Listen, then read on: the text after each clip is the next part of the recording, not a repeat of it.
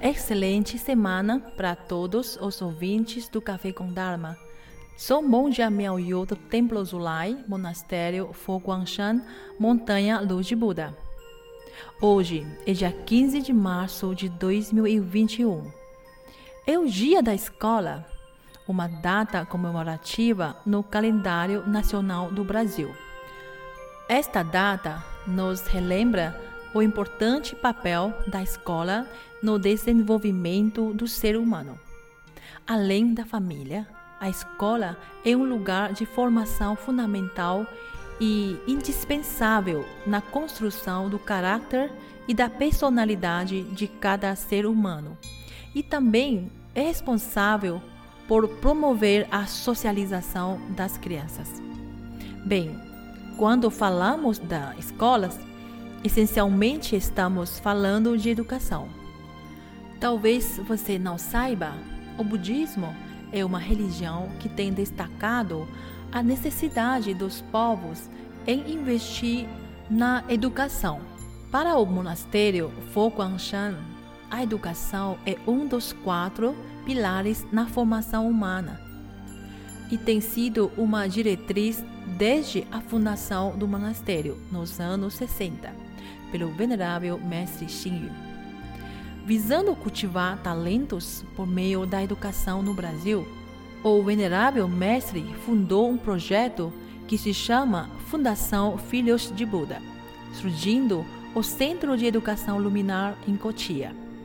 Por quase 20 anos, lutamos para educar crianças e jovens carentes da comunidade. E esse investimento social visa despertar talentos e virtudes para que estes meninos e meninas sejam boas influências na sociedade.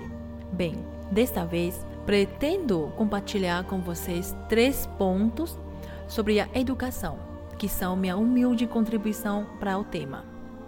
Primeiro, o processo da educação é um processo da inspiração. Na escola, os professores ensinam os alunos os conhecimentos mais básicos até os mais complexos. E uma educação de qualidade é capaz de orientar os alunos de encontrar respostas dos problemas, em vez de entregar tudo pronto de bandeja aos alunos. Despertar o interesse dos alunos sobre diversos tópicos inspirar os alunos na busca de respostas. É uma importante missão dos professores. Então, os educadores precisam ser pessoas idealistas e inspiradas.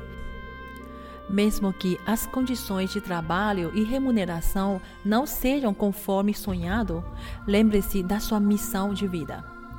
Segundo, o segredo do sucesso no ensino é respeitar os alunos. Não adianta pressão e ameaçar. Devemos criar um ambiente amigável com eles, não devendo existir qualquer tipo de abuso verbal ou físico. Os alunos devem ser tratados com respeito, independente de suas origens, condição financeira e social. Independente da reputação da família, se é rica ou famosa, pobre e humilde, todos têm seu potencial e devemos proporcioná-los a igual oportunidade de acesso à educação e igual tratamento na sala de aula. Vou compartilhar uma história. Um homem veio cumprimentar seu antigo professor de ensino fundamental em um evento social e perguntou ao professor se lembrava dele. O professor disse que não se lembrava. O homem então disse: Eu sou aquele aluno que roubou o relógio de um colega e o Senhor revistou todos nós com olhos tapados. E quando o Senhor encontrou o relógio no meu bolso, eu achava que ia apanhar e ser humilhado e nunca mais poderia erguer minha cabeça na escola. Mas, por sorte, o Senhor não fez isso. O relógio foi devolvido e tudo voltou ao normal, como nada tivesse acontecido.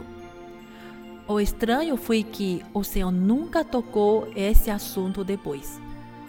Isso me trouxe um grande alívio e arrependimento, Agradeço o respeito do Senhor e nunca mais fiz esse tipo de bobagem novamente. O professor então confessou.